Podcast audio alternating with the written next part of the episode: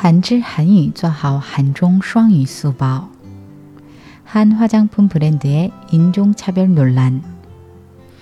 미국 화장품 브랜드 에스티로 다가 인종 차별 을 했 다는 논란 이 일어났 다 한 소비 자가, 주 문한 화장품 의 색상 을 다른 색 으로 바꿔 보 내며 동양인 에게 어울 리지 않는 색 이라는 쪽 지를 함께 보냈 기 때문 이다.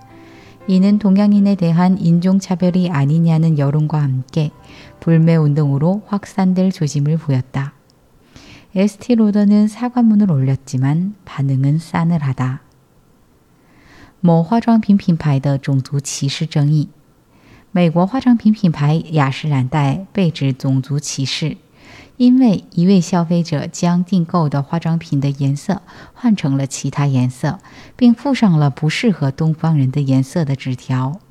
有人质疑是不是对东方人的种族歧视，同时出现了将扩散为抵制运动的征兆。雅诗兰黛虽然上传了道歉信，但反应却很冷淡。韩语资讯尽在韩知。